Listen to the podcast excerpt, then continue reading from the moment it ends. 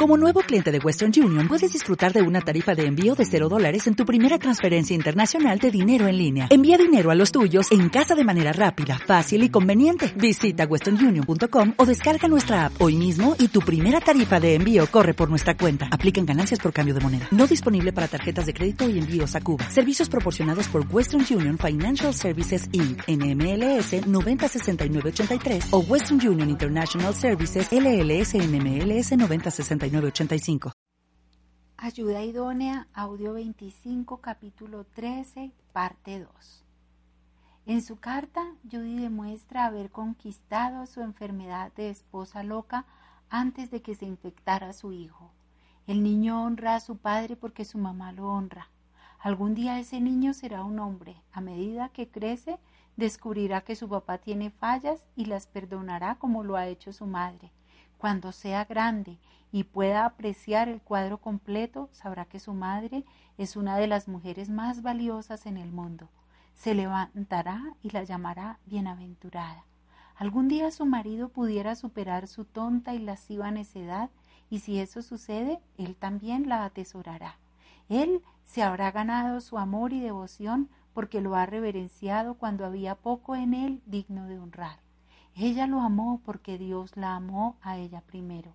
Me imagino que el día que Judy levantó en alto la pancarta que decía papá número uno, tanto los ángeles del cielo como los demonios sobre la tierra se quedaron atónitos ante el perdón y amor manifestado por el corazón de esta débil mujercita y madre. Fue la clase de milagro que demuestra que existe un Dios en el cielo. Estoy segura de que su marido también sintió un nudo en su garganta al ver no solo su perdón, sino la honra que rendía. No puede haber mayor amor ni mayor incentivo para el arrepentimiento. No hay una sola de nosotras que honestamente piense que el marido de Judy mereciera su reverencia ni su amor. Es un gusano de primera clase y merece dormir en un callejón debajo de una caja de cartón. Pero Dios nos ha llamado a un nivel más elevado. Y es en este plano más elevado que descubrimos la maravilla de la vida, el amor y el perdón. Y es el lugar donde llegaremos a ser apreciadas y amadas. Pocos hombres pueden seguir siendo iracundos, lascivos y egoístas frente a una fuerza tan potente como el ser reverenciado. La promesa. En toda mi vida solo he conocido a dos maridos que hayan sido capaces de detener el rumbo de una esposa iracunda, resentida, y hacer de su matrimonio algo bendecido. En toda la escritura no se promete al hombre que pueda salvar a su esposa y a su matrimonio portándose de determinada manera. En contraste, la Biblia contiene una maravillosa promesa de Dios para la mujer. Ellas tienen el poder para ganar a sus maridos tanto para sí mismas como para Dios. La Biblia nos dice que una mujer puede ganar a su marido sin la Biblia. En las iglesias de hoy muchas mujeres han dejado de ganar a sus maridos porque han tratado de ser evangelistas en lugar de esposas. Asimismo, ustedes mujeres estén sujetas a sus maridos para que también los que no creen a la palabra sean ganados sin palabra por la conducta de sus esposas. Primera de Pedro 3.1. La mujer gana a su marido exactamente como lo está haciendo Judy por su conducta o manera de vivir ante él. Más adelante hablaremos sobre la manera de ganar a tu marido perdido. Zonas de comodidad. Los hombres no son los seres indiferentes que en ocasiones aparentan ser. Atesoran en gran manera a su familia y les gusta que sus hogares sean zonas de comodidad. Quieren respeto y una familia que les dé seguridad y propósito. Aun cuando la vida de hogar se vuelva aburrida, los hombres valoran altamente a su propia mujer e hijos. Los hombres pudieran permitir que los deseos de la carne los aparte de lo que valoran, pero siempre tratarán de volver a esa zona de comodidad. En esta necesidad natural de su propia familia que hace que un hombre siga cuidando a su esposa, e hijos y cargando con la responsabilidad por ellos. Cuando una mujer no provee para su marido un nido cómodo y una actitud reverente, tiene que depender de la bondad de él para mantenerlo fiel. Es una necedad esperar que él sea un buen marido cuando ella no está cumpliendo con la función de ser ayuda idónea que Dios quiso que fuera. Un hombre que llega para encontrar una casa tensa o desarreglada, pésimas comidas o una esposa crítica, probablemente no tenga la bondad para permanecer fiel si una dulce joven en el trabajo busca apartarlo con la promesa de una zona de comodidad más satisfactoria. Las mujeres dan por hecho que un hombre será fiel porque su debe, es su deber cristiano ser fiel y lo es. También es deber cristiano de la mujer ser ayuda idónea, honrarlo, obedeciendo, sirviendo y reverenciando. La experiencia ha demostrado que la, la falla de parte de la mujer hará que sea mucho más fácil que el hombre falle en su responsabilidad para con la familia.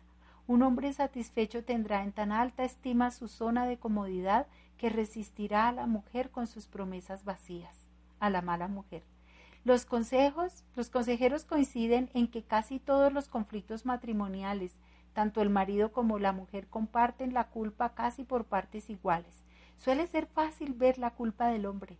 La culpa de la mujer es menos obvia, pero igualmente destructiva y mala. Dios ordenó que la mujer fuera ayuda idónea. Ella debe proveer un refugio seguro de reposo y satisfacción y ser un deleite para su marido. Cuando desobedece a Dios, suelen pagarse consecuencias desastrosas en el hogar. Cuando ella obedece a Dios, generalmente cosechará resultados sublimes. El siguiente es el relato de una esposa joven que también descubrió la manera de ganarse a su marido mediante la reverencia hay que ganar su confianza. No todas las mujeres sabias son como Judy. Hace años conocí a una dulce joven que era muy tonta, tenía un corazón tierno que ella pensaba que era el amor y la compasión de Dios en ella, siempre tenía una debilidad por los muchachos que la necesitaban. Su nombre era Sol, y era tan luminosa y hermosa como la luz del sol del que tomaba su nombre. Sol siempre levantaba a los que pedían aventón para testificarles a pesar de que los mayores le advirtieran que eso no convenía. Un día levantó a un joven de ascendencia árabe de aspecto y palabra muy romántica.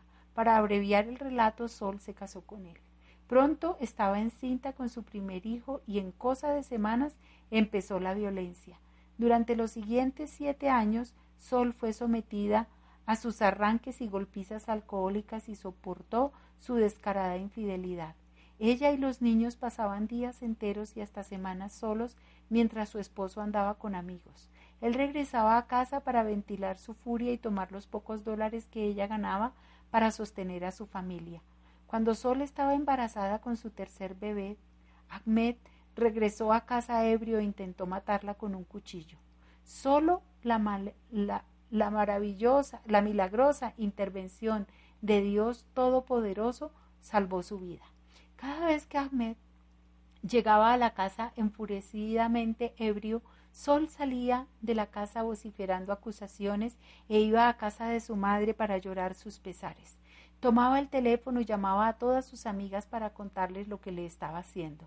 Ahmed, pero no lo dejó. Un día la vi en una reunión de la iglesia, una acurrucada masa de lágrimas y agotamiento. Sol confesó haber tramado el asesinato de su marido. Dijo que ya no toleraba la vida en esas condiciones, pero sus hijos la necesitaban. Así que había decidido matar a Ahmed. Su plan había sido muy bien pensado y pudo haber tenido éxito si Dios no la hubiera detenido. Yo pasé horas en oración y consejería con Sol esa noche.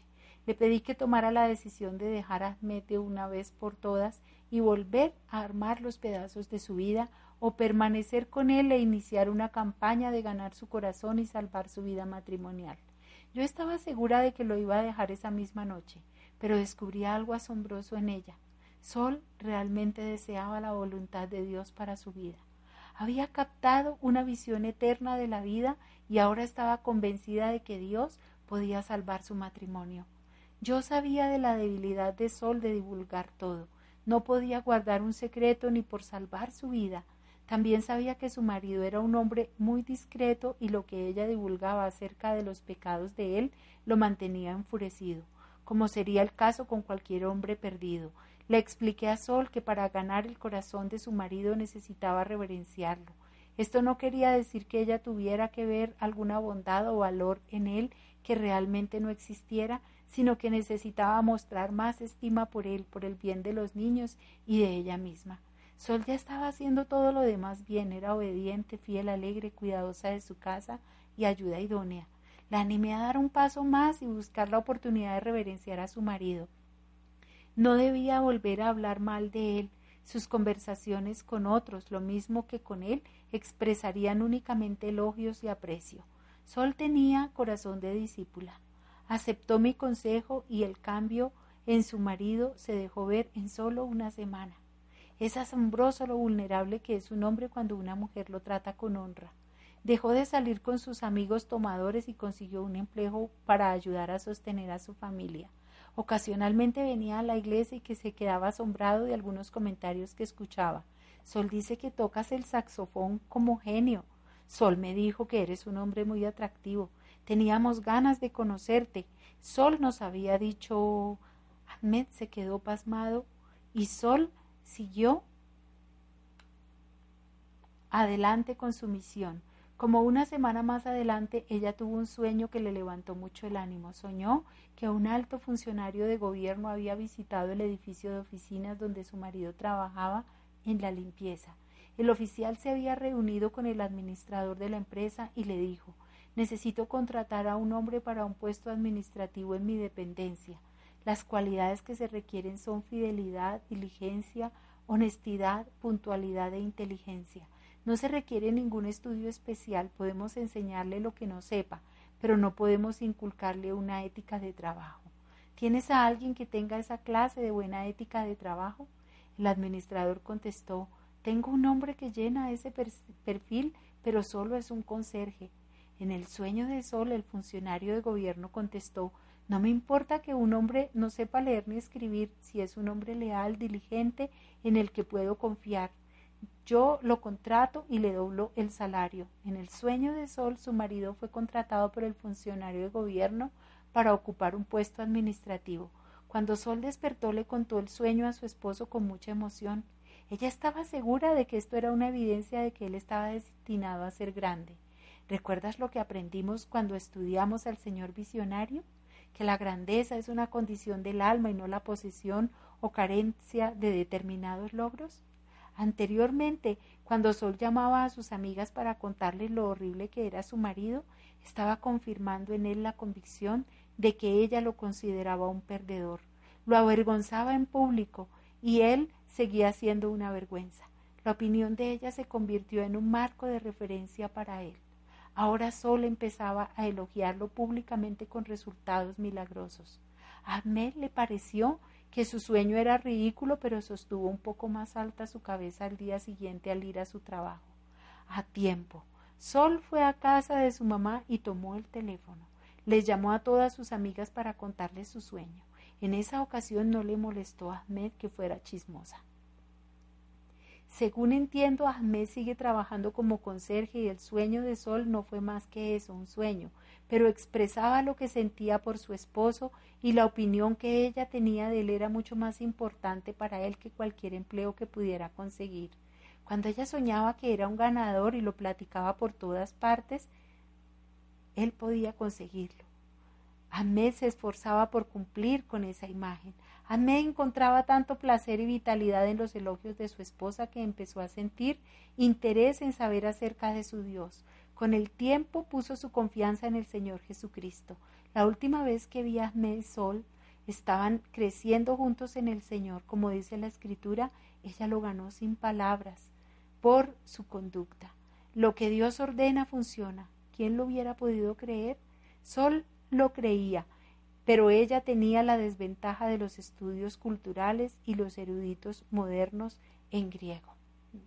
Tiempo de reflexionar.